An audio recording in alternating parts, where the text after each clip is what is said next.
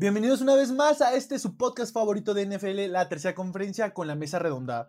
Mi nombre es Carlos Cuenca y esta ocasión nos acompaña Leo Rivera, Horacio Roa, Oscar Rivera, Víctor Contreras y Manuel Mondragón. Esta ocasión, en éxito o fracaso, vamos a analizar a la división del vigente rey, del vigente patrón de la liga. Sí, estamos hablando de la NFC Sur, de donde salió el actual campeón del Super Bowl. Pero bueno, vamos a empezar a desmenuzar esto poco a poco. Nos vamos a arrancar con los Atlanta Falcons que terminan en último lugar de la división con un récord de 4-12. Y aquí quiero tomar la palabra. ¿Por qué? Para los que no lo saben, por ahí tenemos una, una pignela donde en pretemporada empezamos a dar nuestros picks. Ya poco a poco nos meteremos en temas de eso más adelante de la temporada. Y hay un apartado en el que seleccionamos quién va a terminar como campeón de cada división. Se me ocurrió decir, confiar poner mis esperanzas de esta división, a pesar de que tenían a los New Orleans Saints y a los Tampa Bay Buccaneers, a los Atlanta Falcons. Y es aquí donde digo, ¿qué carajos hice? ¿Por qué demonios? ¿En qué estaba pensando en ese momento? No lo sé, pero solamente puedo decir que la temporada de este equipo se resume a la semana 7 en el touchdown de Todd Gurley versus los Lions. Un touchdown en el que Matt Ryan le decía, por favor, no anotes, tírate a punto de entrar, necesitamos ganar este juego. Y llega este momento y se le olvida y anota. Y es triste porque, porque llega a ser hasta ridículo saber que este equipo, hasta anotando, pierde. Le dejan menos de un minuto a los Lions, necesitan anotar seis puntos. ¿Y qué sucede? La desgracia. Avanzan, anotan, pierden. Y así de ridículo fue esta temporada. Fue una temporada para el olvido, literalmente. Fue el cuarto peor equipo de la liga. Cambiaron a su head coach en la semana 6 y Matt Ryan quedó en la cuerda floja. Después de cinco temporadas exitosas de Dan Quinn, lo, lo mandan, le dicen, ¿sabes qué? Gracias, arma tus maletitas, vámonos. Y pues, no, o sea, de inmediato se dio cuenta que el mayor problema de este equipo era el estado emocional. Esto era horripilante. Había juegos en los que el equipo se notaba que estaba hundidísimo, no por falta de talento, no por falta de armas, no por falta de nada de eso. Era meramente mental. Entonces, es muy triste esto.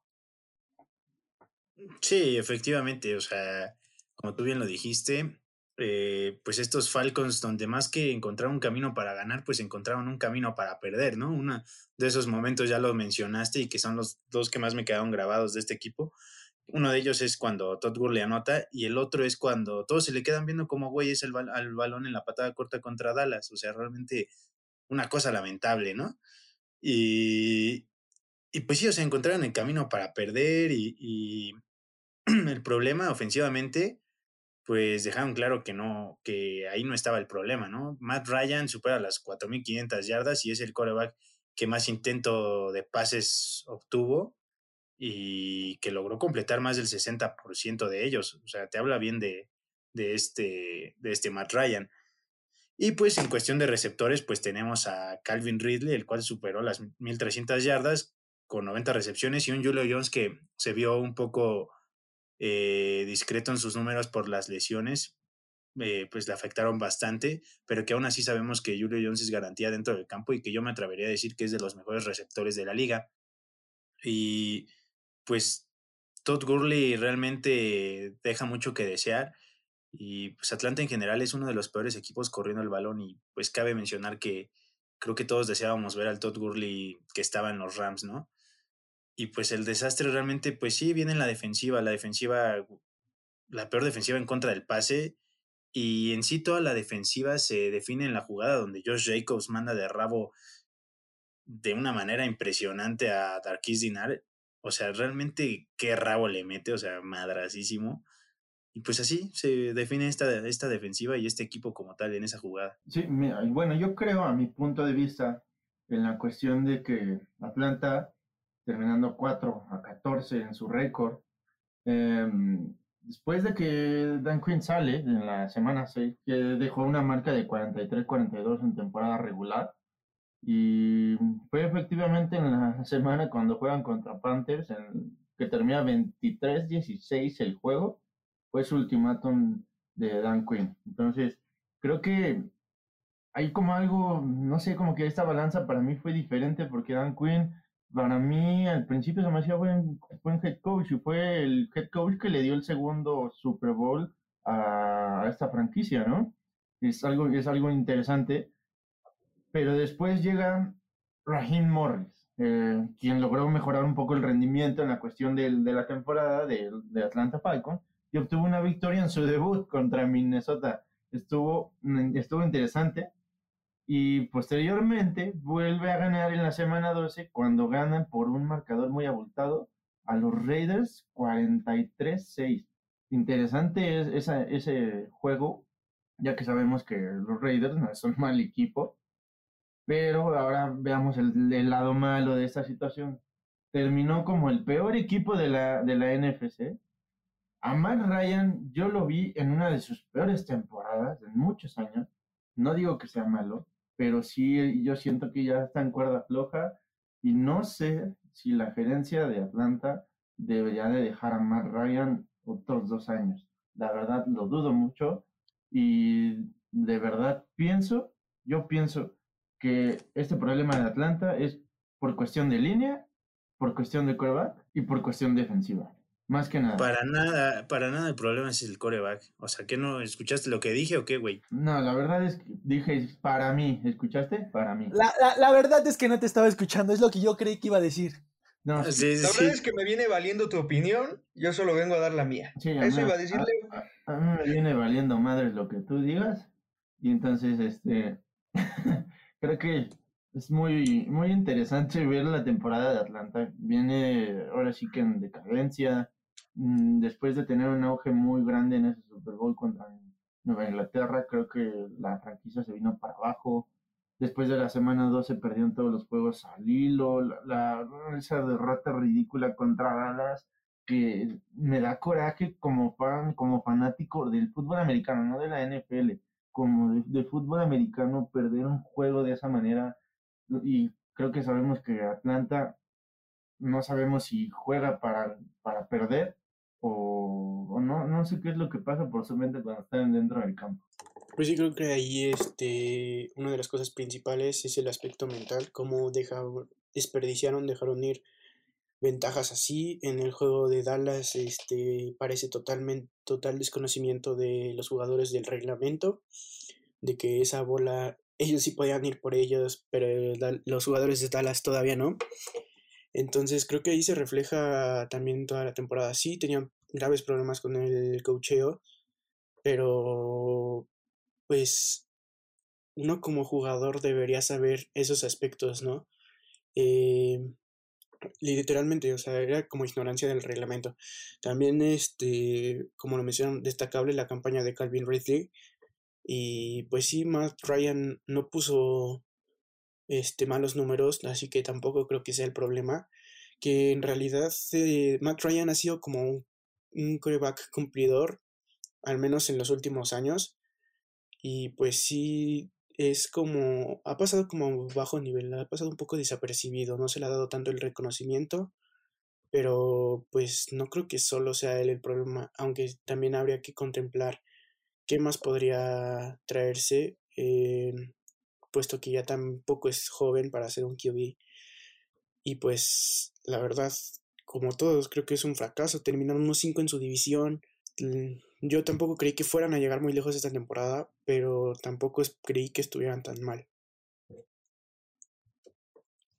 Sí, creo que vamos a coincidir todos, ¿no? Como en todos los, los fracasos, en la mayoría de los fracasos. Para mí Atlanta sí fue un fracaso feo, creo que fue de los peores fracasos que vi en toda la temporada y por el mismo tema que todos lo hemos mencionado, ¿no? El tema de, de la mentalidad por parte del equipo, ¿no? O sea, un equipo que se cae, que empieza a jugar bien y que se cae en cierto momento y regala los partidos es, es deprimente, es deplorable ver que, que el equipo no tenga eh, esa mentalidad para, salir para salir y ganar el juego, ¿no? Eh, voy, a, voy a coincidir y voy a enfocarme un poquito más en el, en el tema del coreback, que es este Matt Ryan, en, en donde Matt Ryan para mí no se me hace un mal coreback, es, es muy buen coreback, no por nada ganó el, el MVP hace cuatro años, entonces creo que el problema no está ahí, pero ahí, ahí me voy a enfocar ahorita también en, en lo que decía, ¿no? Creo que le están dando el ultimátum al coreback. Creo que para mí la organización de Atlanta, esta va a ser su última temporada de Matt Ryan, o más, más bien, más bien este, va a ser la temporada en donde le van, van a darle la oportunidad de que cierre bocas y de que él mismo demuestre que el problema no era él, el problema es alrededor y el problema también puede ser la defensiva. La mayoría del, del, del problema en el fracaso de Atlanta fue, fue la defensiva, ¿no? Entonces, también creo que em, el staff de coaching también se involucró mucho. Es increíble que tu, tus equipos especiales no puedan reaccionar ante una patada corta, se me hizo ridículo. O sea, realmente a todos ellos píntenlos y siéntenlos de payasos en, en la banca porque realmente así quedaron, quedaron como idiotas. Entonces, realmente fue lamentable para mí como fan, como, como espectador, fue bastante lamentable ver, ver jugar a los Falcons, ¿no? Y realmente sí, me voy, me voy con un mal sabor de boca por parte de ellos y me da muchísimo coraje, diría Ricardo Anaya. no manches. Estuvo buenísimo esa. Pues miren, yo quiero tocar unos temas aquí de, de los Falcons. Es que su problema sigue, porque son de los equipos que menos este, espacio salarial tienen. Eh, yo creo que su problema sigue y aquí es donde les hago una pregunta a ustedes. ¿De verdad debe de, de mantenerse a Matt Ryan y a Julio Jones? No sé si, pues Julio todos lo saben. ¿no? A Julio Jones, a No. Julio Jones, sí. todos lo saben, ¿no? Este, pues estuvo la controversia, el, la pregunta de que, pues tal vez cambiaban a Julio Jones y a, a Julio Jones y a, y a Matt Ryan. Y, no, y bueno, es que solo ellos dos ocupan 63 millones de su tope salarial, o sea, estás hablando de una fuerte cantidad que, que con la que podrían reconstruir bien al equipo en otras posiciones. Yo creo que ese es un gran problema ahorita para Atlanta, en el que pues ni siquiera pueden tratar de reconstruir bien a su equipo. Otro que yo vi fue a su, a su novato de primera ronda, este AJ Terrell. Fue una completa basura, o sea, de verdad una, una basura. De 71 veces que lo buscaron a él, le completaron, no, le completaron 71 pases de 102 veces que lo buscaron. O sea, yo creo que, híjole, todo, todo empezó mal desde su, desde Eh. su draft. que- ¿Qué pasó? El flan, el de ese corner fue el O flan. sea, fue el flan. Fue el, No, fue el pues Kevin ella- King. Fue el y Kevin Terrell- King de, de Atlanta. AJ Terrell el- desde la final del college fue el chavo de Joe Burrow y de Jamar Chase. A él, le- a él le clavaron varias de las anotaciones en la final colegial. Sí, o sea, habla, habla mal de, de, la re- de la reconstrucción de este equipo y que pues veo muy difícil que puedan hacer algo esta temporada. Yo no los veía como reconstrucción, de hecho me sorprende que hayan terminado con esa marca, o sea, el mismo Carlos Cuenca los escogió como caballo negro, me parece. Entonces, realmente creo que fue decepcionante verlos jugar y, y, y ver, lo repito, ¿no? El, el seguir viendo cómo regalaban los juegos así a, a, a merced de todo. Sí, o sea, como dices, el mismo Carlos Cuenta- Cuenca los eligió, pero pues realmente con él pues, se puede esperar cualquier cosa. O sea, No, no, no, miren, es que yo, yo, yo aquí quiero defender mi punto. Miren, en algún momento yo tenía altas expectativas de este equipo por la ofensiva que estaban presentando y creía que era una defensiva decente que al menos podía desempeñar un buen papel. Ofensivamente creo que no, sí quedaron a deber, mejor dicho, pero desempeñaron un papel decente. Matt Ryan lo hizo bien, como ya lo hablamos, pero defensivamente no existió. Miren, no me dejarán mentir. Yo no sé, yo no sé qué le pasó a, a los Falcons después de aquel Super Bowl 51 con el 3-28. La verdad, creo que si nos remontamos a ese partido, a ese tercer cuarto ya a punto de concluir con este marcador, era el preludio de un final que ya estaba cantadísimo. O sea, este partido, este Super Bowl, se pierde por aspectos mentales totalmente. Entonces, a partir de eso, los Falcons se han ca- caracterizado por eso. Este año yo consideraba que era un equipo, mejor dicho, la temporada pasada consideraba que era un equipo que podía hacer bien las cosas y por ser dentro de la división el underdog, porque realmente Carolina no estaba en la discusión, pues podía sobresalir y dar el golpe en la mesa. Pero pues al final fue todo lo contrario. O sea, este equipo realmente mostró una cara diferente a lo que realmente es.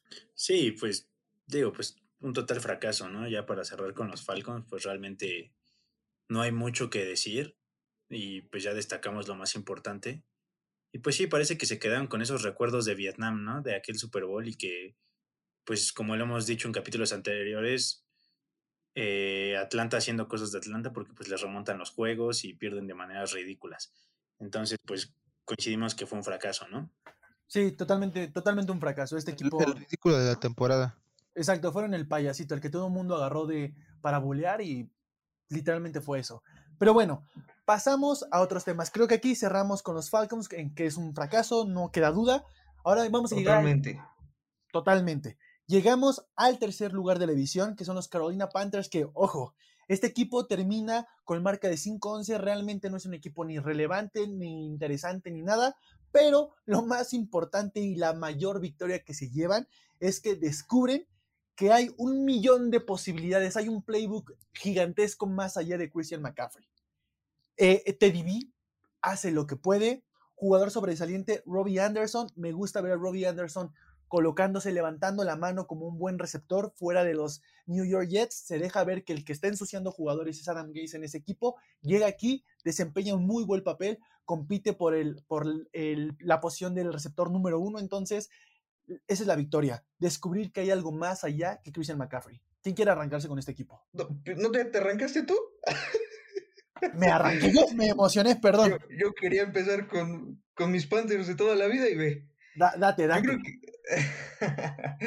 yo creo que todo empieza con desde la salida de Cam Newton y Ron Rivera de los Panthers, en el que todos decíamos, no, pues este equipo no va para nada, ¿no?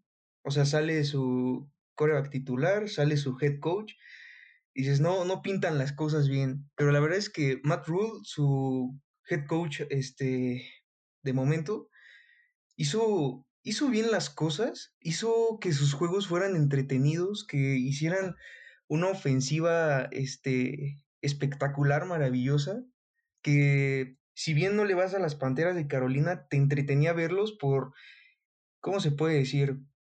Por el vasto juego que, que, te, da, que te daban. Como tú ya lo dijiste, descubrieron un playbook enorme. Eh, algo a destacar de los Panthers es de que de sus 16 juegos, 11 fueron cerrados y perdieron solo por una posición. O sea, te habla de, de, que sus juegos fueron competitivos, o sea, que el head coach fue competitivo, que el equipo iba haciendo las cosas bien. Como ya lo dijiste, una ofensiva explosiva, ya si bien no tuvieron a Christian McCaffrey, pero tuvieron un McDavis que jugó muchos juegos, y no es que la mayoría de una manera bestial, en el que pues ni siquiera extrañaban de cierta manera a, a McCaffrey. Un Teddy Bridgewater que si bien no tuvo los números más espectaculares, cumplía con ponerle espacios a sus, a sus receptores, ya sea DJ Moore, Robbie Anderson, y hasta Curtis Samuel, que muchas veces lo mandaban a correr, a, a él ser el coreback, y lo hacía de una manera espectacular. Yo creo que los Carolina Panthers van a hacer una gran reestructuración, van a construirse de buena manera y, y, la verdad es que les va a sorprender, pero yo no los veo como un fracaso. Yo los veo como un éxito, ya que llegaron con un nuevo head coach, eh, con, con un equipo joven relativamente, tanto ofensivamente como defensivamente, y yo creo que, pues no sé, hasta me emocioné de ver a McCaffrey la próxima temporada en, en, este equipo que pues ya le cambió la cara totalmente. Sí, exacto. O sea, la verdad es que yo también estoy entre ponernos como fracaso o éxito porque, como bien lo mencionan eh, ustedes dos, pues descubren algo más que Christian McCaffrey, ¿no? De ser el pilar ofensivo que solo juega tres partidos, pasan a descubrir que tienen más armas. Y pues realmente algo que me puso muy triste, muy triste de este, de este equipo es cuando a inicios del año pasado Luke Kuechly anuncia su retiro. Realmente pues ese era el líder de esta defensiva y que pues a mí se me hacía la verdad en eh, los mejores backers y pues bueno. Era el mejor, o sea, estaba, yo digo que estaba ligeramente por encima de Bobby Wagner al momento de linebackers. Sí, totalmente de acuerdo. De hecho, por ahí yo una ocasión, una ocasión escuché un rumor, no estoy muy seguro del dato, pero se los voy a dejar en la mesa, que Luke Kuechly no tenía televisiones en su casa, no tenía una sola televisión porque todo el día se la pasaba en las instalaciones estudiando video, llegaba a su casa y estudiaba totalmente el, el playbook defensivo. Entonces era un jugador totalmente entregado. Sí, exactamente. Entonces, sí, ese Luke Kitley es buenísimo. ¿eh? no, es mi culpa que su nombre parezca trabalenguas, estoy en difícil. Luke Kitley. entonces, entonces, pues realmente eh, desde ahí, pues fue un momento triste. La verdad es que ver jugadores así, que como bien lo dicen, se entrega demasiado, pues se retire, pues realmente, pues sí, sí, sí es un momento, un mal momento, ¿no? No, no solo para los fans, como para la liga en general, para, para la competitividad del juego, para todo. Y pues realmente, pues como dijeron, hicieron juegos cerrados, incluso a Kansas City le, le compitieron al tú por tú. Y en este juego regresa McCaffrey y en ese mismo juego se vuelve a lesionar, ¿no? Y pues un Teddy Bridgewater que la verdad pues no era titular desde hace ya un rato y que logra más de 3.500 yardas, ¿no? Y que reparte el juego bien, o sea, lo reparte como bien lo decías Cuenca, compitiéndose el lugar de, compitiendo el lugar de receptor número uno entre DJ Moore y, Robbie Anderson, realmente los dos superan las mil yardas y Curtis Samuel se queda cerca de las 900, o sea, repartió el juego de manera impresionante. Y pues tras la pérdida de Luke Kuechly, como ya la comentamos, pues el líder de la defensiva pasa a ser Shaq Thompson, ¿no? El cual pues tiene más de 100 tacleadas combinadas y pues está en el 97% de las jugadas. Y quiero, quiero dejar algo, un jugador muy sobresaliente en esta defensiva que fue novato y que la verdad me sorprendió muchísimo, que fue Jeremy Sheen. O sea, realmente este novato también viene loco de la posición de safety. Fue segunda ronda del draft 117 tacleadas combinadas, una intercepción, dos fumbles forzados, dos fumbles recuperados y dos touchdowns. O sea, realmente lo mandan a, a, blitzear mucho y también por eso se puede ver eh, pues el número de tacleadas que tiene. Pero realmente me parece que es un jugador que vino también a darle una buena cara a esta defensiva, que no fue la mejor ni la peor, que se mantuvo como la número 18, pero que realmente estos Panthers, la verdad, yo no sabría ponerlos como éxito o fracaso. Si bien por el récord son un fracaso, pero como bien lo dejaron, están en reestructuración, entonces podrían ser un éxito en esa parte. Sí, mira, igual ahí, aunque esté un poquito dudoso por su reestructuración, yo sí les voy a dejar como fracaso, porque también terminan 1-5 en su división, entonces, pues es complicado y aunque se logren reestructurar este, mejor, tienen equipos eh, que les pueden competir como lo son los Saints y, los Bucks, pero también no vi este, muchos partidos de ellos, la verdad, y no vi a la ofensiva tan impresionante que ustedes mencionan, porque pues en ningún aspecto fueron la 18 por pase, la 21 por tierra y 24 en puntos, entonces yo no lo vi como tan tan ah, este, explosiva como ustedes lo mencionan. Y también eh, lo que mencionabas de que repartió el juego eh, muy bien Teddy Bridgewater. También no, tanto, quizás. O sea, sí tuvo a Robbie Anderson que superó las mil yardas, a DJ Moore que también superó las mil yardas, como mencionaste, Curtis Samuel cerca de las 900 yardas. Entonces, su ofensiva se basó más en esos tres jugadores. Sí tuvieron a este Davis que pues medio cumplió ahí por este, la carrera. Sí se les reconoce que ya no basaban todo su juego en Christian McCaffrey, que como lo había sido en los años pasados debido a su lesión. Pero pues yo no, la verdad no los vi tan brillantes. O sea, entiendo que están en reestructuración y quizás por eso, pero les voy a dejar la etiqueta de fracaso. Yo también estoy en un dilema ahí en decidir si, si son un éxito o un fracaso. La verdad creo que les voy a poner en su temporada, en lo que fue el 2020, les voy a poner un fracaso. Pero en donde sí les voy a dejar el éxito es en, en su proyecto, en su reestructuración. Creo que voy a ser muy redundante y voy a tratar de, de ser lo menos posible, ¿no? Eh, lamentablemente para jugadores de fantasy como yo, que tuvieron la, sí, la oportunidad de escoger a Christian McCaffrey, pues fue lamentable lo de sus lesiones, ¿no? O sea, jugar dos juegos y después se lesiona casi toda la temporada, como dice Oscar, regresa con Kansas y en ese mismo juego se vuelve a lesionar y me, ya no regresa, o sea, de ahí ya no vuelve a regresar en toda la temporada. Fue lamentable, fue triste y creo que hay, hay un jugador que yo quiero destacar y fue el corredor que suplió a McCaffrey, que fue eh, Mike Davis, si no me equivoco, si sí, recorríjanme. Eh, y bueno, creo que para mí fue, fue, fue de lo mejor, fue un gran reemplazo, fue esa estrella que nos esperaban en el equipo, ¿no? Entonces, igual como, como lo vienen diciendo, creo que concuerdo con ustedes, abrieron el playbook, abrieron todas las jugadas, vieron las posibilidades que, que tenían aparte de seguir corriendo con McCaffrey, ¿no? Y, y tenerlo como, como un tipo de Rick Henry de envasar todo el ataque en, en, en, él. También me da mucho gusto ver a un Robbie Anderson que era muy mm, inconstante, un a cierto punto irregular en, en los Jets, pero vaya, no, no lo culpamos, ¿no? O sea, teniendo a Adam Gates como, como, como coach, vaya, no creo que puedes hacer mucho, lamentablemente, ¿no?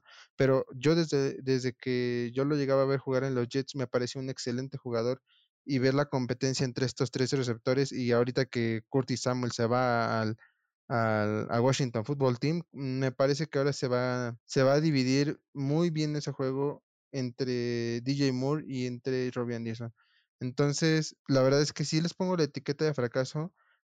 Personalmente, no alcanza para mí ese éxito, pero les aplaudo realmente a, la organización que están tomando esta reestructuración muy bien. Teddy Bridgewater eh, también es un punto que yo quería marcar y se me, se me estaba pasando.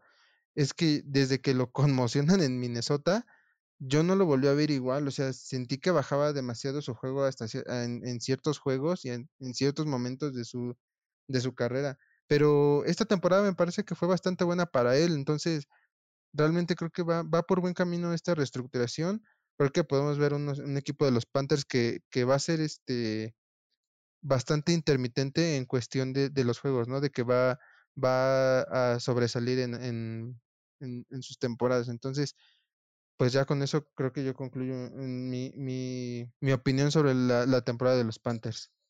Bueno, yo creo, al menos en las Panteras, esta temporada no lo seguí tanto con este récord de 5-11. Eh, creo, al, menos lo que me llamó a mí fue que llamaron a, obviamente a Rule, su nuevo head coach que viene de college, y es interesante ver que un, que un head coach quiera trabajar en la NFL, no cualquiera se anima o no cualquiera es bueno, ni Nick Saban. Entonces, creo que es la situación que me llamó mucho la atención para este nuevo programa de las Panteras, pero aún así creo que al principio carecían de nombres importantes y después también. Pero después, en la temporada, efectivamente, como ya lo hemos mencionado, el cuerpo de receptores, estos tres jugadores atléticos con características similares, excelente diversidad de rutas, excelente diversidad de sistema, y creo que le funcionó muy bien a Teddy. Eh, traer a Robbie Anderson es una joya, la verdad, nunca lo había visto jugar así a Robbie Anderson. Sabía que era bueno en rutas largas, pero en esta diversidad que tuvo esta temporada, creo que habla muy bien de la calidad que tiene en el juego. Creo que asimismo Teddy no dio la mejor campaña, pero bien, si, se quiere quedar como titular en Carolina, creo que debe de demostrar que vale su contrato, digo, que vale más que un contrato de un año, ¿no? Creo eso yo. La mejor parte que yo vi de Carolina en la temporada, creo que fue contra Atlanta en la semana 5, que ganaron por un total de 23-16, obviamente contra Atlanta, que ya sabemos la situación de Atlanta, lo acabamos de mencionar. Y su peor temporada, digo, su peor momento de la temporada, creo que fueron varios. El momento en el que pierde contra este, los, los Bucks, ¿no? En la semana 2, 17-31. Creo que habla un poco de cómo iban las cosas, cómo iba saliendo el equipo a flote, y creo que en, este, en esta situación de la temporada es muy complicado que Rule juegue un, un sistema diferente al que venía jugando, al que vino practicando con, con Christian McCaffrey. Es muy, es muy interesante ver cómo tenía que cambiar todo ese sistema, envolverlo en sus receptores, envolverlo en el brazo de su quarterback, que así no es mucho, porque Teddy sabemos que no es un quarterback muy, muy corpulento, pero es un quarterback que si, si le das los buenos momentos, lo va a hacer. Entonces, creo que contra los, los Bucks en la semana 2 fue una, una, una, una derrota interesante y la derrota contra Bronco, 27-32 en la semana 14. En, este, en esta etapa de la, de, la temporada hizo que Carolina terminara sus últimos juegos, ya nada más por así, por así nada más por terminarlo, por honor, por, por valor, así que por ser hombrecito, te ponte las fundas, vete al campo. Y creo que eso es lo que se resume para mí en la temporada de Carolina. Para mí es un éxito, está muy bien reconstruido, creo que están empezando a hacer las cosas bien. Y si surgen nuevas caras, si surgen nuevos nombres en esta franquicia, no duden de que Carolina se posicione en esta división. Pero bueno, llegamos a la conclusión de este equipo. Solamente quiero agregar que le aplaudo a Carolina por darle una oportunidad a TDB. Era un quarterback que se lo merecía, pero creo que ya vimos lo que tenía que dar. También me hubiera gustado ver a lo que fue Mike, Mike, eh, Mike Davis y a Christian McCaffrey juntos, sanos. Esta dupla de corredores creo que hubiera sido muy buena. Pero bueno, en conclusión, éxito o fracaso. Para cerrar, Manu, éxito o fracaso. Para mí es un éxito por, por lo que ya dije. ok, Víctor. Por lo antes mencionado. Para mí es un fracaso y repito, el, el proyecto de reconstrucción es un éxito. Ok, Oscar. Éxito. Horacio. es un fracaso para mí. Leo. Ya dije que éxito, ¿no escuchaste? Es para que la gente te vuelva a escuchar.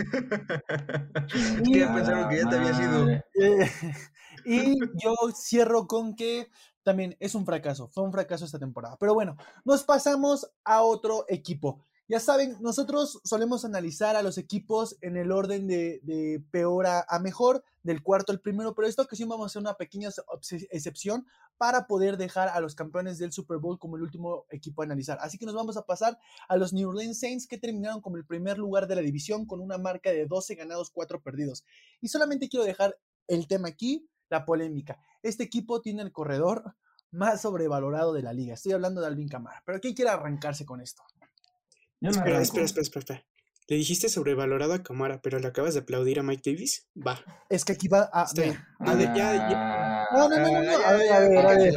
No, no, no. Yo, yo, yo, voy a dejar estos los datos en la, en la mesa. Durante todo esto, lo, lo, peor que le pudo haber pasado a Camara fue que le quitaran a su esposa. Lo dejaron viudo, ¿por qué? Porque le quitaron a Mark Ingram y tuvo un declive en sus números. Es un corredor que jamás ha llegado a las mil yardas y esta temporada definitivamente lució. Hay que contemplar que en 2019 su nivel disminuyó muchísimo. Lo que nos venía mostrando disminuyó muchísimo y esta temporada evidentemente brilló porque el equipo, la ofensiva, cayó sobre sus hombros y fue el corredor.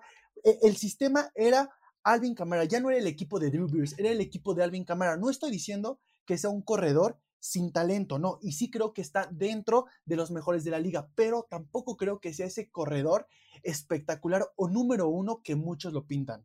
Hay muchos, por ahí hicimos una encuesta en, en la tercera conferencia oficial en el grupo de Facebook. Tú solito. ¿Por qué? ¿O cómo? ¿Estás nervioso? ¿Estás, ¿Estás nervioso, nervioso al dar tus datos? O sea, no, no, no, no, yo, es lo, yo lo dejo así. Yo lo que digo es que no, que es, no es un corredor, corredor número uno y acabas de decir que brilló la temporada pasada porque la ofensiva recayó en sus hombros. Ok, cayó en sus hombros y la rescató. Entonces, ese es sobrevalorarlo. Aparte, sobrevalorarlo. Aparte para colocarlo, no para colocarlo en el top 3, para colocarlo en el top 3, sí. Yo creo que no, no, no es un no, corredor no estamos top 3. colectando en el top 3, nunca le he dicho que sean un pues top yo estoy 3. hablando, yo estoy hablando de las personas que lo meten en el top 3. Sí, Si bueno, no eres- ¿ya van no a dejar a Leo dar sus puntos de los Saints? Sí, nomás bien, ya me cagaron la madre todo. Te escuchamos, Cuenca, tú dinos, no, no, no hay pedo. Ya si quieres nos salimos acá los 5 y te dejamos, salimos, te dejamos aquí en el podcast. te dejamos tirar Breaking las news también, no hay Ajá. pedo. tirarle el Bueno, Por que favor, quieras por a favor, no, los veo. Vayan saliendo. Este capítulo ahora es para hablar de Alvin Camara. Gracias. Con permiso, me voy a dar. Tengo un discurso entero para demostrarles el por qué tengo razón. Bueno, yo voy a hablar un poco ya general de la temporada de los Santos. Para mí es un sistema con éxito, una franquicia con éxito. Creo que Sean Payton hizo las cosas bien esta temporada, como lo venía haciendo también los últimos años. Pero me entristeció ver mucho a Drew Brees bajar su, su forma de lanzar, la lesión que le provocó, que los invitamos a escuchar esa situación del retiro de Drew Brees y hablar un poco sobre Drew Brees en un capítulo que subimos anteriormente aquí en la tercera conferencia. Pero creo que el sistema funcionó bien. A pesar de todo, a pesar de que Michael Thomas salió en la- eh, al inicio de temporada, que yo también lo tomé en el fantasy, que fue una basura total, no me dejó nada. eh, me, lasti- me, lastimó ver a, a Drew Brees en esta situación, porque creo que no merecía retirarse de esta forma. Merecía otro Super Bowl, merecía romper todos los récords que se imaginara, porque para mí es un quarterback impresionante y creo que en esta temporada no se pudo mucho. Eh, es- el Carlitos Cuenca dice que es muy sobrevalorado Alvin Camara, pero para mí es un, un buen corredor. No me hagas enojar o te vuelvo a interrumpir. Ay, Te, ya- te- te vuelvo a mandar a la banca. Te vuelvo a ah, mandar a la banca. Pasaste No de ser practicante ya. Recuerda, Ya, recuerda, ah, recuerda ya. que estás castigado. No, no, practicante. Recuerda que estás ser el castigado. practicante al que lleva la plática. No, Entonces, No. A ver, ya voy a continuar. Mira, el punto es que Alvin Camara es un corredor híbrido. Que si tú le das una pantalla, te va a correr 50 yardas con facilidad. Tú le das a Alvin Camara una avenida, una, una directa por el centro, te va a correr máximo 12 yardas con una buena línea, como lo han estado haciendo. Sí, bajaron sus números, pero eso no, eso no lo, no lo limita como un buen corredor. Yo digo que hasta está- yo digo que hasta está bueno en la situación de que es un, es un corredor en el top 5. Y aunque me lo digan de esa forma, creo que no es correcto que digamos que alguien Camara está sobrevalorado. Es buen corredor. Ahora, para terminar, creo que la situación de la defensiva de Nueva Orleans va por ahí. Va bien, no tan estructurada como yo lo pensé, pero siento que, que puede dar ese extra. Creo que hay un poco de cosas que tienen que corregir Sean Payton a lo largo de esta temporada, en este receso de temporada. Tiene que crear un nuevo sistema defensivo que funcione, que, que aproveche a sus principales linebackers, que pro- aproveche bien a su perímetro y que sobre todo que sea un- una colectividad, porque veo uno que otra chispazo entre jugadores, pero de carácter individual. Entonces creo que este equipo si se une más, más y más, creo que lo va a hacer. Muy complicado, salió Drew Brees, saben todos perfectamente, sabemos la clase de líder que es.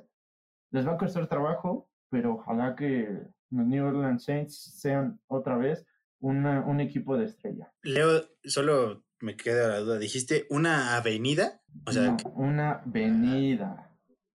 ¿Una avenida? Por eso te pregunté.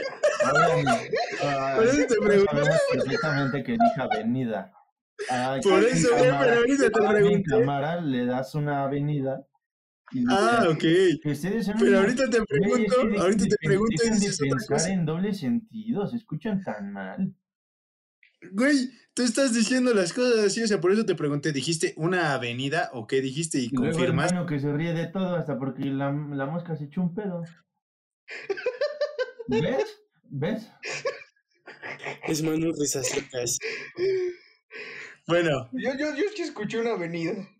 bueno, bueno, ya dejando atrás ese punto, eh, pues Cuenca, yo sí difiero mucho en tu punto, empezando porque para mí, como bien lo dice Leo, el corredor es, es un corredor híbrido y para mí la posición de corredor se complementa de tres cosas, que corren el balón, que atrapan el balón y que tienen buena protección de pase. Para mí ese es un corredor completo.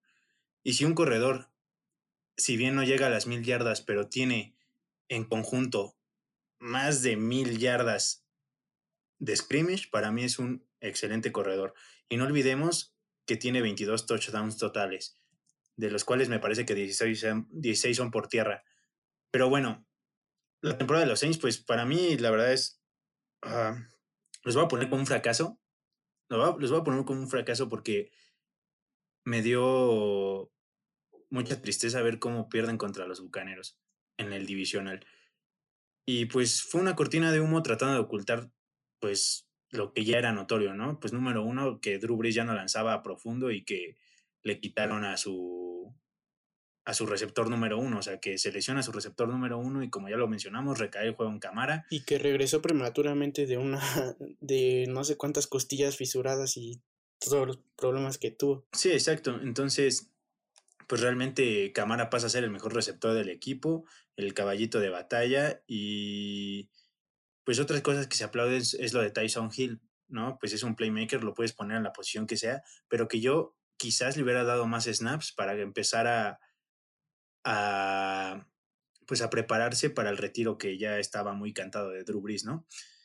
Entonces, pues la verdad yo los voy a poner como fracaso, como ya los mencioné, por el juego divisional, en el cual pues no aprovechan desde el inicio un regreso de Harris en el primer cuarto, se meten hasta la yarda 5 de los Bucaneros y que solo sacan 3 puntos. Después, en el siguiente drive, se meten dentro de la yarda 30 y vuelven a sacar 3 puntos. Realmente les faltó eh, ejecutar de buena forma y obtener más puntos para poder sacar el partido, que al final las, las cuatro entregas de balón, tres de ellas intercepciones a Drew pues también eh, pues se notaba incómodo por la presión que habían ejercido los bucaneros, ¿no? Sí, yo también los voy a etiquetar como un fracaso, principalmente por como lo decía Leo, ¿no? Creo que fue bastante triste ver que, que Breeze se retirara sin, sin otro anillo de Super Bowl. Yo, yo también lo veía eh, desde pequeño cuando empezaba a ver el deporte y se me hacía un muy buen coreback desde que jugaba en los Chargers, pero este sí era ya muy notorio, ¿no? Creo que en eso voy a coincidir con todos, ya era muy notorio la baja de juego de Breeze, el, el regreso, como dijo Horacio, prematuro de después de la lesión donde casi le quebran todas las costillas. Entonces, este sí fue bastante pues un poco decepcionante, ¿no? Ver, ver esta temporada de los Saints. Y más porque yo todavía no me hago la, la, eh, la idea de cómo aplastas a los Bucks y en el juego divisional, en, ellos van a tu casa y te sacan de, de, de playoffs, ¿no? Siendo, y tú pintando como un equipo favorito para, para por lo menos estar en el juego del, del campeonato de la conferencia. Entonces, fue bastante triste. La defensiva me pareció que, que había juegos donde jugaba espectacular y otros en donde, por ejemplo, contra Filadelfia, donde pierden con Filadelfia, donde Miles Sanders creo que fue en ese juego donde se, donde se les termina escapando en una carrera impresionante. Entonces, no sé, realmente para mí fue un poco eh, titubeante el, el pensar que, que, los Saints podían llegar a Super Bowl, ¿no? Ya con todas estas situaciones que venían eh, cargando sobre, sobre el hombro, ¿no? Entonces, sí es muy lamentable para mí ver que Brice se retira, que, que pues inicia ya ahora una carrera, ¿no? Como, como analista y comentarista, pero creo que sí se merecía por lo menos tener otro, otro anillo de Super Bowl, ¿no? Un, un coreback que, que rompió muchos récords que todos los corebacks tendrían, anhelarían llegar a esos récords, ¿no? Pero bueno, creo que eh, para mí, ya para cerrar mi opinión, voy a, voy a dejarlos como un fracaso y a ver qué, qué, qué puede este qué puede pasar en la, en la siguiente temporada con, con James Winston y con, con Tyson Hill. Pues mira, ya para no ser tampoco tan redundante cuanto a estadísticas y todo eso, igual los voy a dejar como un fracaso por la manera en la que pierden contra los Bucks en el juego. Pero también porque, o sea, barren la serie y después pierden de esa manera. Un fracaso también porque pues pierden a su QB que rompió muchos récords, un QB que en, en un momento no fue tan este, reconocido lo que, lo que hacía.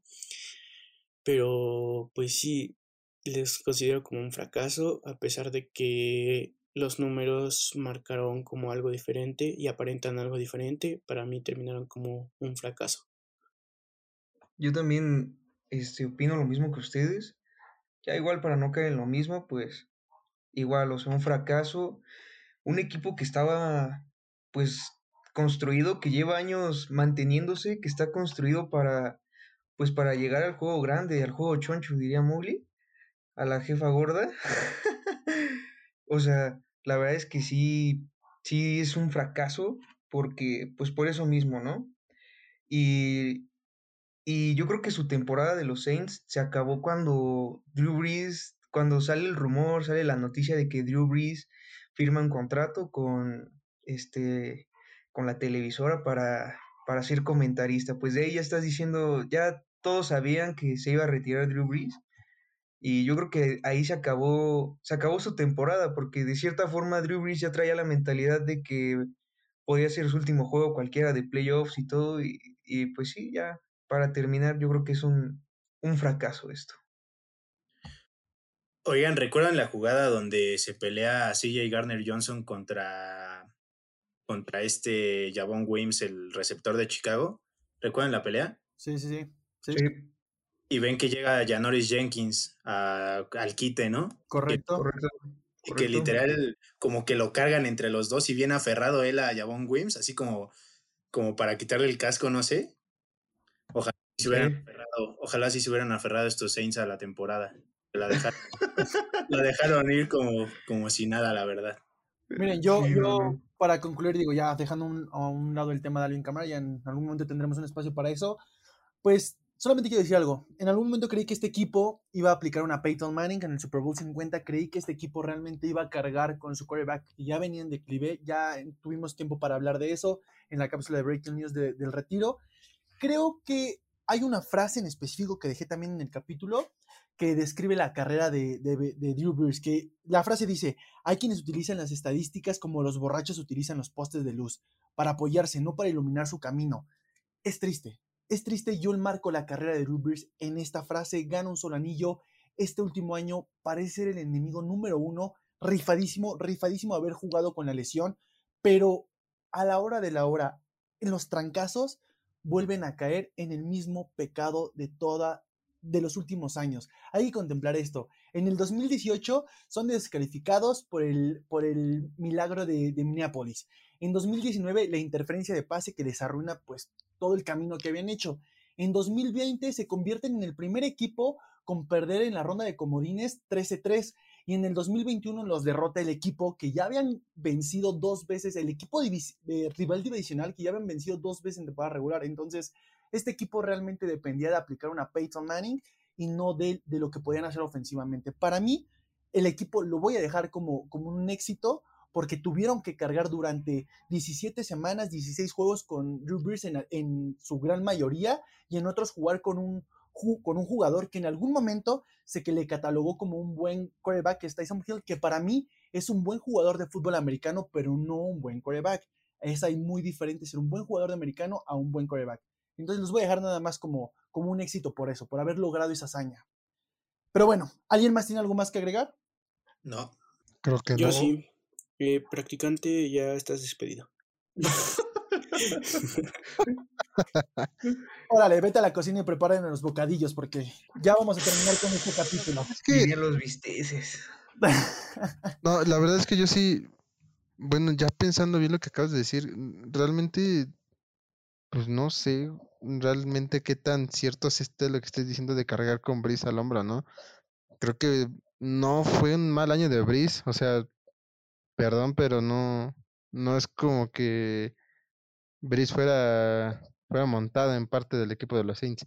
Entonces, no, realmente Breeze fue parte fundamental también para llegar a, donde estuvieron, ¿no? No, la verdad ahí sí difiero mucho. Ya lo hablábamos en, en la cápsula de Breaking News. Realmente sí mostró un declive, por ahí dejamos los datos. Y evidentemente los datos demuestran que ya no veíamos el Breeze certero. Realmente ya no era la piedra angular de esta, de esta ofensiva. Como ya lo mencionamos, se volvió Alvin Kamara. Alvin Kamara se volvió la piedra angular y el playbook totalmente volteó hacia él. Y Breeze ya simplemente era el hombre que se encargaba de lanzar el balón y no siempre lo hacía muy bien. Pero bueno, llegamos al equipo campeón, al equipo del padrote, del señor, del dueño de la NFL. Estamos hablando de los Tampa Bay Buccaneers, campeones del Super Bowl y nada más y nada menos comandados por el mejor jugador de la historia de la liga. Tom Brady, que le pongan un monumento de 40 metros, que lo pinten de oro, que apaguen las luces y se vayan todos porque lo logró. A sus 43 años logra su séptimo anillo, algo que nadie veía venir. Y tomando en cuenta que cambia de organización, entra en una organización que arma totalmente el equipo para él y lo logra. Entonces, ¿quién quiere arrancarse con este equipo? Yo me arranco, Cuenca. A ver, Leo, tenemos un orden. Yo nada más iba a decir algo como, así como literalmente, como cuando anota el viejo en la de golpe bajo. El maldito viejo lo logró, literalmente lo logró. Eh, la verdad es que, este, pues sí, difiero mucho ahorita con, con, tu introducción, Cuenca. Obviamente sabemos que Tom Brady es el más grande de, de la NFL y que difícilmente vamos a volver a ver a un coreback que llegue a 10 Super Bowls pero, pues, o sea, sí, son un éxito, ¿no? Pues los Buccaneers ni modo de decir que es un fracaso cuando ganan el Super Bowl. Pero el éxito no solo viene de Tom Brady. Eh, y no le armaron un equipo, Cuenca, para que lo llevara al Super Bowl. El equipo ya estaba armado. El equipo, él, él, llega a terminar de encajar en un equipo que ya estaba totalmente armado, pero que le faltaba el liderazgo y la mentalidad ganadora que la viene a aportar Tom Brady. Ah, caray, pues yo, yo recuerdo que nada más trajeron a Rob Gronkowski, Antonio Brown, Leonard Fournette, jugadores clave en el juego grande. Jugadores diseñados para no te puedes basar en No te puedes basar en ese juego, ve toda la temporada. O sea, obviamente sí, el Super Bowl, eh, eh, pues obviamente es donde, wow, ¿no? Los jugadores y todo. Pero ve la temporada, o sea, en la temporada realmente sus números no fueron tan grandes. Los de Tom Brady sí, pero e, es, a lo que voy. O sea, no puedes decir que un Rob Gronkowski, un Antonio Brown, o sea, ve sus números. O sea, no le armaron un equipo, el equipo ya estaba armado. Y aparte, la victoria principal en el Super Bowl no viene ni de ellos, ni siquiera viene de la defensiva. Y en, general en playoffs, lo que hace la defensiva es impresionante. O sea, para empezar con ese front seven de terror, o sea, con un Dama con su, Vita Bay, Shaquille Barrett, Lavonte David, Devin White, Jason Pierre Paul. O sea, ven los nombres de la, en la defensa que te estoy mencionando. Lograron ser la mejor defensiva en contra de la carrera y la defensiva número 8 global. Así que. Sí, sí, pero es que, o sea. no, no, no, es que no, es por menospreciar, no es por menospreciar el trabajo de Brady, pero no puedes decir que por él ganaron el Super Bowl. O no, pero a ver, a ver, tú dime. No, es que ¿este no, equipo, no. ¿Este equipo hubiera logrado eso sin Tom Brady? O sea, Tom es Brady que a eso voy, a eso voy. darle la aura diferente. O sea, Tom Brady. Eso voy. Si escuchaste lo que dije o no. O sea, él viene a darle la mentalidad ganadora y el liderazgo, pero no ganan por él. No ganan por él. O sea, las defensivas ganan campeonatos. Analiza bien el juego de la defensiva en cómo trajeron a Mahomes, cómo trajeron a Brady, cómo trajeron a, Aaron Rodgers, toda la presión que ejercían el coreback, date cuenta, o sea, eh, sean, si bien chupen a Tom Brady, sí, chúpenlo porque se merece que lo chupen, pero analicen bien el juego, no ganan por él. Si termina de encajar, pero no ganan por él, ganan por la defensiva. Sí, no, no, no ganan por él la defensiva ganan, las defensivas ganan campeonatos y esta es una defensiva que lo demuestra. Así que sí, podemos chupar a Tom Brady porque sí es el mejor de la historia. Eh, es, el, es un coreback que no vamos a eh, un coreback no vamos a volver a ver que llegue a 10 Super Bowls como él, eh, seis anillos. Pero analicemos, el equipo no es Tom Brady, o sea, él viene solo a aportar la mentalidad. Siete anillos. Liderazgo. ¿Son siete? Sí. Perdón. No, pero a ver, a ver, sí, yo concuerdo contigo, tienes razón. O sea, realmente los Bucks presentan un, un papel defensivo impresionante, hicieron su trabajo de forma excelente y ofensivamente aportaron y ofensivamente los jugadores que metieron los puntos y movieron el balón fueron los jugadores que Tom Brady dijo, a ver, este para acá, este para acá, este para acá. Este equipo no hubiera logrado llegar a esas instancias con otro mariscal de campo, no lo hubieran logrado hacer. Entonces, lo que yo quiero decir es que sí, evidentemente la victoria, el MVP del Super Bowl se tuvo que dar a todo el departamento defensivo, pero este Super Bowl no solamente se gana en ese partido, se gana trabajándolo desde antes, desde por que eso, inicia, ahí creo que se están este confundiendo ustedes, o sea, lo, por lo que están discutiendo es algo totalmente, o sea, le está- ambos le están reconocimiento, le dan, están dando el reconocimiento que se merece Tom Brady, pero ahí su discusión fue que tú dijiste que eh, Tampa le armó un equipo a, a Tom Brady y este Oscar dijo que ya estaba armado. Sí, los jugadores que mencionas que Tom Brady pidió que los trajeran fueron claves en el Super Bowl, pero en la temporada realmente fueron, en la temporada regular, eh, fuera de los seis touchdowns de Leonard Fournette, que aún así tuvo muy pocas yardas a comparación de Ronald Jones, no fue impresionante lo que lograron los jugadores que trajo, pidió Tom Brady en la temporada regular. Sí, en el Super Bowl fueron claves, pero en la temporada regular no. Y es lo único que te está diciendo Oscar, güey, que te enfoques en la temporada regular también. no solo en el Super Bowl. Sí, y es lo que yo estoy tratando de decir. O sea, evidentemente sí. Yo sí creo que es un equipo que generó, que fue el equipo All-Star, que empezó a traer gente. Sí, ya tenía también estrellas, como todos los equipos. Cuando llega un quarterback nuevo, ya tiene un equipo también armado, una plantilla establecida. Pero los jugadores que fueron metiendo fueron jugadores importantes en momentos claves. Tom Brady es la piedra, la piedra angular de esto. Y este equipo, evidentemente, se armó alrededor de Brady, ya también contemplando las piezas que tenían anteriormente. Miren, yo sí, yo sí voy a hablar y voy un poquito en contra de lo que está diciendo Oscar. La verdad es que sí, no vas a... Huevos entonces, pendeja, ¿no? ¿Cómo vas a...? A ver. Puedes, no, puedes estarle, no puedes estarle tirando hate al mejor quarterback de la historia. Entiende, entiende que no le Ni siquiera, ni siquiera le tiré hate. ni siquiera le tiré hate. Este, es que, déjame hablar muy. Eh, mira, mira, Menona también. No, a ver, dejen, dejen hablar a Menona. Ya espera, espera. Tú, deja, no, no, deja, que Menona de su punto de vista. deja que Menona de su quiero... punto de vista. Sí, sí, sí. Tú. sí, sí. Luego lo explicas tú. Deja que Menona de su punto de vista. Habla, Menona, habla. ahora habla.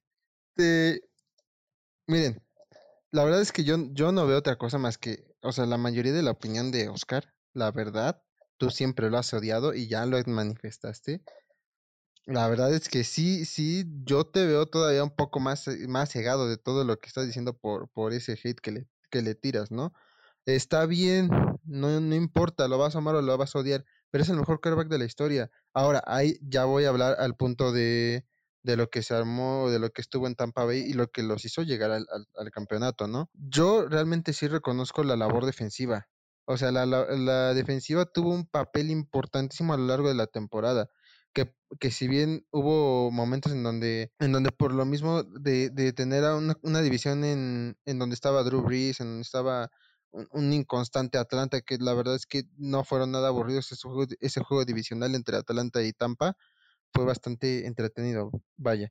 Eh, pero se enfrentaron equipos bastante, bastante competitivos como lo fue Green Bay, Kansas City, eh, los Raiders, este, inclusive equipos de equipos de la de la de la conferencia nacional, ¿no? Que fue, por ejemplo, mm, los bueno, básicamente Green Bay, o sea, Green Bay se enfrenta contra ellos en, la final del campeonato y, los hacen pedazos al igual que lo hicieron en, la temporada regular, ¿no? Entonces, miren, yo, yo no, yo no pienso darle mucho, mucho protagonismo a la, a la ofensiva, porque sí ya estaba armada, pero realmente con un coreback como lo era James Winston, no, no podían hacer mucho. O sea, un coreback que te lanza lo mismo que la, de touchdowns, que lo mismo te lanza de intercepciones, pues entonces, ¿en qué momento vas a poder llegar a, a, un, a una instancia de, de playoff de campeonato con esos números? Entonces, el equipo sí ya estaba concreto, pero no tenían liderazgo, no tenían alguien que los llegara a motivar como, como lo es Tom Brady, ¿no? Tom Brady es un líder nato, es un líder que, que va y te impulsa a ti como jugador y que vayas y hagas lo que te toca hacer. Sí también fue importante todo lo que, lo que él influyó tanto en, en el staff de cocheo, en la gerencia, como llegar con este, hacer que, que contraten a Antonio Brown, que llegue Leonard Fournette, que regresen a, a Gronkowski, ¿no? Entonces, sí, Brady formó parte importante de la ofensiva, pero realmente yo no le doy el crédito a Brady. O sea, Brady fue, es el mejor y será el mejor quarterback de la historia, lo admito, porque también yo soy fan de los Pats y él empezó ahí. Entonces, yo no lo voy a dar. ¿Me picas la cola por hablar de tus patriotas otra vez? ¿Así? No, es que es eso. O sea, yo no le estoy. yo no estoy desacreditando. Yo no estoy desacreditando lo que está haciendo, lo que. La carrera de Tom Brady. O sea, sí me caga todo, pero no estoy desacreditando su carrera ni lo que hizo en la temporada. Simplemente estoy diciendo que no ganaron por él. O sea, simplemente estoy diciendo que la defensiva fue la que hizo que estos, que estos Buccaneers fueran campeones del Super Bowl. No estoy desacreditando nada de lo que hizo Brady en su carrera, ni que sea el mejor de la historia, el que si no, que si sus siete anillos, que, o sea, no. Simplemente estoy diciendo que ganaron por la defensiva. O sea, la defensiva realmente fue lo que vino a, a pues sí, darles ese campeonato. Vean cómo jugaban, jugó en playoffs esta defensiva. Y aparte, lo que decía Cuenca de que Rob Gronkowski y Antonio Brown, o sea, Rob Gronkowski 600 yardas, un poquito más, y Antonio Brown unas 400. O sea, realmente los receptores importantes de este equipo sabemos que er, era Mike Evans y Chris Woodwin. No, y también no dejes afuera a este Cameron Braid. O sea, Cameron Braid también jugó un papel muy importante. O sea, superó en números y en estadísticas a, a Gronk. Entonces, yo por eso te lo estoy diciendo. Brady para mí no fue el protagonista de esto. Pero ahí le Pero estás sí fue- dando la razón a Oscar. O sea, en un principio que te quería interrumpir, solo era por eso. O sea, está- lo primero que dijiste fue decir que él estaba tirando hate y que se cega- cegado por no sé qué. Y de hecho, ahí antes de que, de que empezaran con eso, yo lo iba a molestar porque estaba hablando muy bien de Tom Brady. O sea, es- históricamente le aplaudió este, todo lo que había hecho en su carrera, que no se podía negar que es el mejor de todos los tiempos, etcétera. Y tú empezaste a decir que el hate, la verdad, yo no escuché el hate, eh, a menos que me haya perdido en otra cosa, pero yo no escuché el hate. O sea, lo único que dijo fue que él no ganó, él, él no fue el que ganó el Super Bowl. Y puedo concordar en parte con eso, quizás, porque, pues sí, o sea, la, la defensiva todo, todos se lo reconocemos, tuvo un papel impresionante. Entonces, él también solo llegó a concluir lo que, pues, puede, lo que pudo hacer en muchos equipos más. O sea, tener a, es- a ese tipo de jugadores en, en el, en el vestidor, en el campo, te inspira a los demás, inspira a tus compañeros y, y todos. Entonces, solo quería decir eso. No, ¿cuál hate? Eh, estoy defendiendo a un Bill que se la pasa hablando mal de, de Tom Brady, pero no, o sea, le reconoció y ahí nos desviamos un poco. O sea, pues, ¿qué más? Mira, yo. No, no, yo- no, yo la neta, es que la neta sí No, se pasan de rosca. Es, las no, cosas pero no nada son más- así. No, no, Aquí, no, hay- yo lo que quiero mencionar es algo. Hay cinco jugadores. no, no, sí, la neta sí se pasan de rosca. Mira, la neta, yo sí- la neta es que desde que inició este pedo de a Tom Brady a Tampa Bay, todo el mundo diciendo no, que Tom Brady, que ya lo van a meter a playoff, que esto, que el otro. No, las cosas no son así. O sea, categorizaron literalmente a la franquicia, literalmente como Tom Brady. O sea, no, o sea, Tom Brady no hizo nada, o sea, hizo, no hizo gol, sí hizo algo, pero no hizo lo que tenía que, que hiciera la franquicia como la mejor de todas, ¿no? La verdad sí, el, el, el basémonos en el Super Bowl. No, no, es que no puedes Pues, decir eso. basémonos, Es que no puedes en el decir Super eso. Bowl. O sea, puedes sí, Tom Brady hizo su trabajo, pero si la defensiva no hubiera hecho su trabajo, la, la ofensiva explosiva de, de Kansas City hubiera hecho trizas a, a- literalmente a Tampa Bay. Tampa ¿Y la defensiva que de Kansas que City no juega? La defensiva de. Kansas City no juega, no está presente también en el Es que fue un que conjunto. que. Es que fue un conjunto, ese Super Bowl lo ganaron en conjunto, o sea, sí lo ganó la, la defensiva con la presión impresionante que le pusieron a Mahomes y Tom Brady haciendo lo que sabe hacer, poniendo los números necesarios para ganar. Sí, exacto. La defensiva, la defensiva te da el balón. Tom Brady, ¿qué dice? Bueno, ya me dieron el balón. Puntitos, papá. Pero el mayor éxito fue esta defensiva. O sea, realmente yo me molesté en la introducción que dio Cuenca porque, ok, sí, como les digo, sí hay que chupar a Brady, pero no podemos caer en no darle, eh, no reconocer ni darle crédito a quien lo merece, que es esta defensiva. Brady, como les dije, terminó de encajar y aportó la mentalidad ganadora y el liderazgo, pero no por él llegaron a ser los campeones. Es que No, es ahí te donde yo digo. el hate que les has tirado a lo largo de tu vida. Entonces, yo por eso precisamente no te, no te creo nada. Yo lo que digo es, es Brady, o sea, el factor Brady sí influye mucho. Ya hemos, hemos dicho, yo lo dije en un principio, concuerdo. El plan defensivo que se presenta en el Super Bowl es impresionante. Es impresionante y cumplen con su chamba, pero al mismo tiempo la ofensiva de Tampa Bay también cumple con su chamba, porque también tienen que meter puntos y también tienen una buena a una buena defensiva enfrente. Nada más quiero dejar este dato.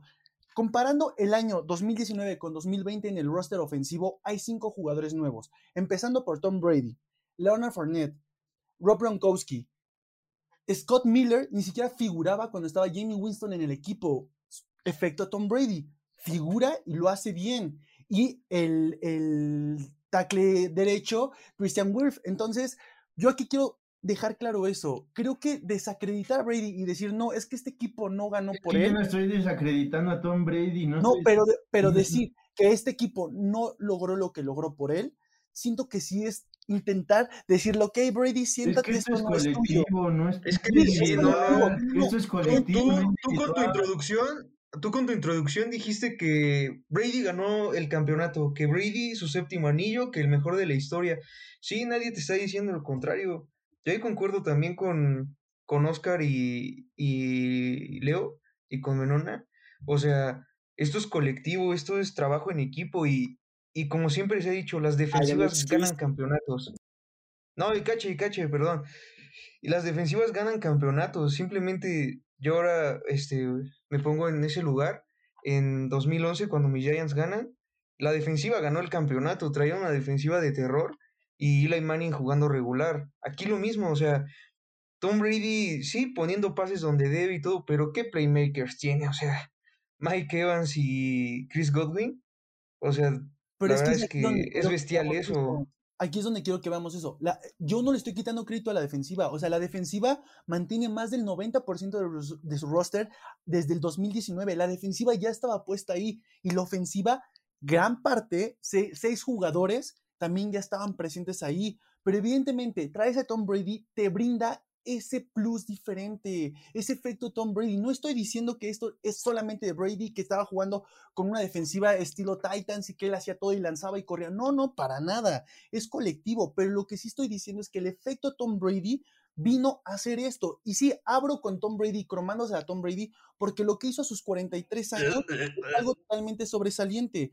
Pero, pero el decir, sí, Brady, siéntate 50-50, ok, es válido, pero también no podemos decir, ¿sabes qué? Este equipo es totalmente diferente al anterior. No, el anterior es casi lo mismo. Es casi lo mismo, el roster es casi exactamente lo mismo. Traen lo que Brady pide y llega el efecto Brady. Ya lo dijeron ustedes, Pues sí. liderazgo, mentalidad, la parte de, la competencia y el talento en la posición. Hay equipos repletos de talento con playmakers, como Dallas, por ejemplo, a la ofensiva, que de pronto tienen un An- Andy Dalton y no funcionan. Entonces llega Tom Brady y ese efecto Tom Brady es un efecto dominó, pero la pieza importante por la que lo trajeron, por la que hicieron todo esto, la franquicia y armó el All-Star es por él. Y ellos lo saben.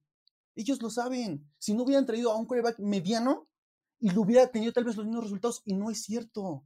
No es cierto. Entonces, efecto dominó. La pieza importante, la grande que vino a cambiar todo desde lo mental fue Tom Brady, porque el equipo era el mismo, las piezas ya estaban puestas. Pues sí, o sea, bueno, ya es que ya te, te Ya se contradijo. Sí, ya te contra- contradijiste, pero, pero la verdad es que Brady, pues obviamente tiene más de 4.000 yardas, o ya pasando a sus stats, más de 4.000 yardas, y la verdad es que empezó mal, según recuerdo, empezó a lanzar pick six y pues cierra de, de buena forma, la verdad, la temporada, pero sí, o sea, ya, ya dijiste primero una cosa, Cuenca, y luego ya dijiste otra, o sea, realmente Es que no, no, no entiendo entonces cuál ustedes creen que es mi punto. O sea, le estoy quitando crédito a la defensiva, estoy glorificando además a Tom Brady. ¿Qué estoy haciendo entonces? A ver, Sí, exacto, estás glorificando de más a Tom no, Brady, o es que sea, no es glorificar lo demás. Oye, a ver, te acabo de pasar los datos, te acabo, acabo de pasar el roster. Tú mismo lo dijiste, efecto Tom Brady. Es eso.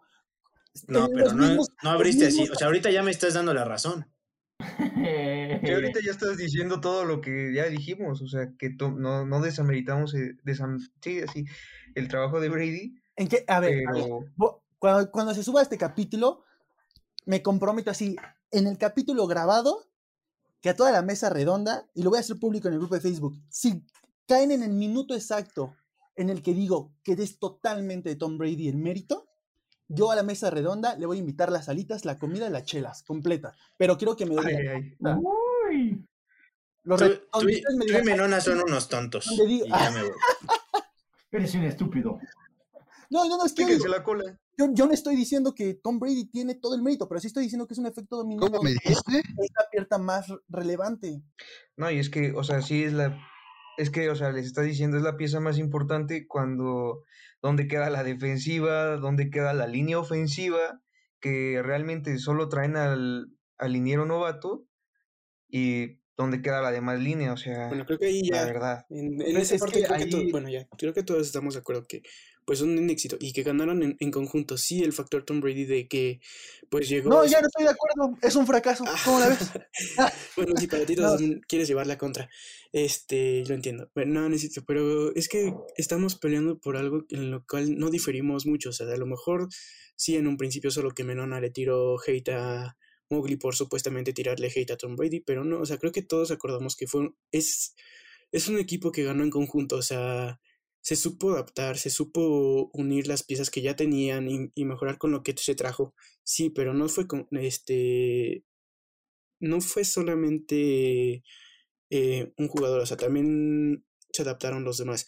Ok, el factor Tom Brady también se nota un poco cuando este, le dice a, creo que fue Jason Pierre-Paul, que no van a volver a perder y de ahí se enrachan y llegan a, este, a ganar el Super Bowl. Entonces, es a lo que me refiero. Un, un quarterback de ese tipo, un quarterback de su nivel, este sí también puede llegar a motivar a todos, pero también ellos tienen que hacer su chamba, o sea, por muy motivado que estés, este, pues si no haces tu chamba, si no, si no eres hábil, pues no, no, no vas a dar los buenos resultados. Lo ponemos de ejemplo a, a, Cam Newton, que a nosotros, Pats fans, nos gustaba su hype, y al final este, terminó con resultados mediocres, o sea, el hype de nada sirve si tampoco lo complementas con tu parte de hacer el trabajo bien. Cuando Tom Brady llega a la organización de los Tampa Bay Buccaneers y Chris Godwin le dice, ¿sabes qué? Te voy a dar mi número. Lo que Tom Brady dijo fue, gracias, los voy a hacer campeón del Super Bowl. Esas fueron las palabras de Tom Brady.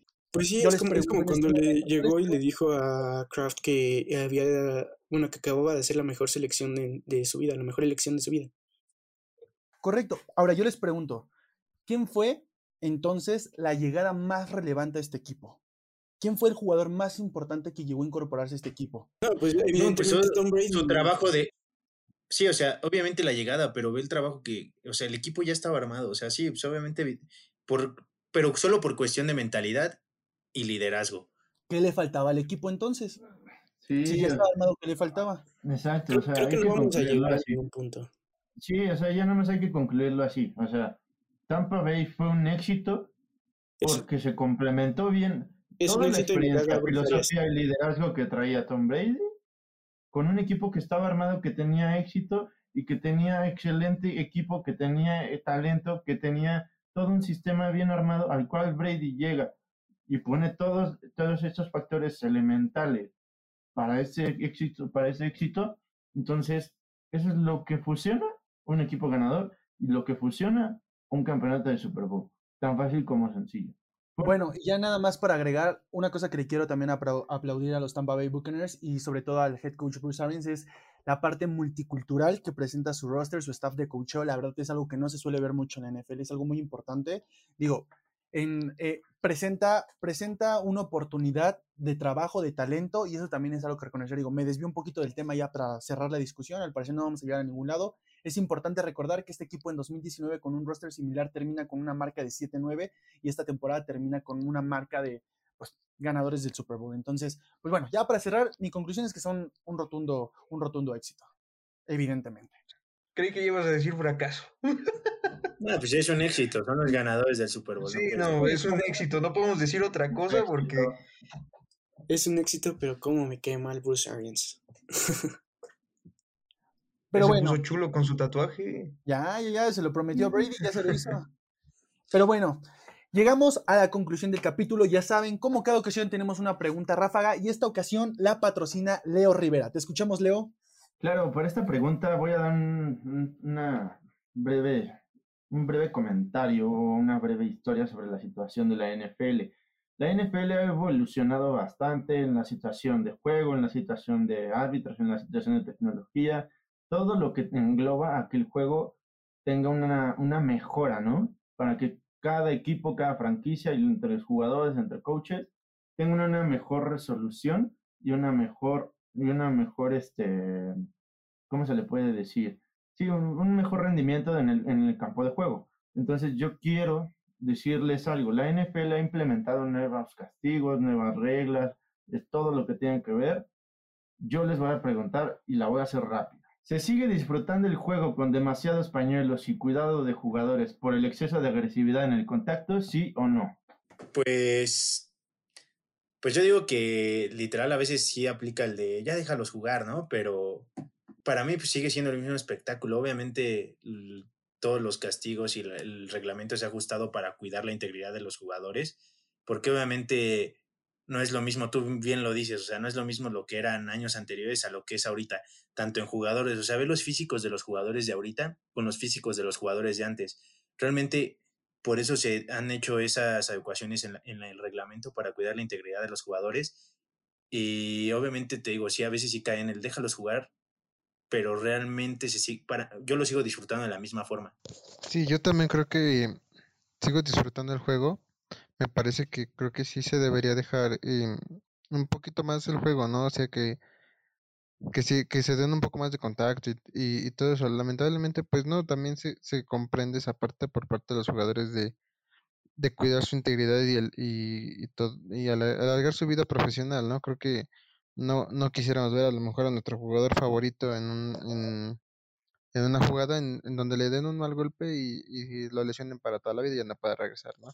Entonces, creo que yo sí disfruto el juego, pero sí me gustaría que a lo mejor le dieran un poco más de, de esa sensación de que siga corriendo el, el juego de, de manera simultánea, ¿no? Yo creo que aquí este, concuerdo con todos ustedes, bueno, con ustedes dos, de que igual disfruto el juego de la misma manera, pero si hay algo en lo que no me está gustando cómo está cayendo.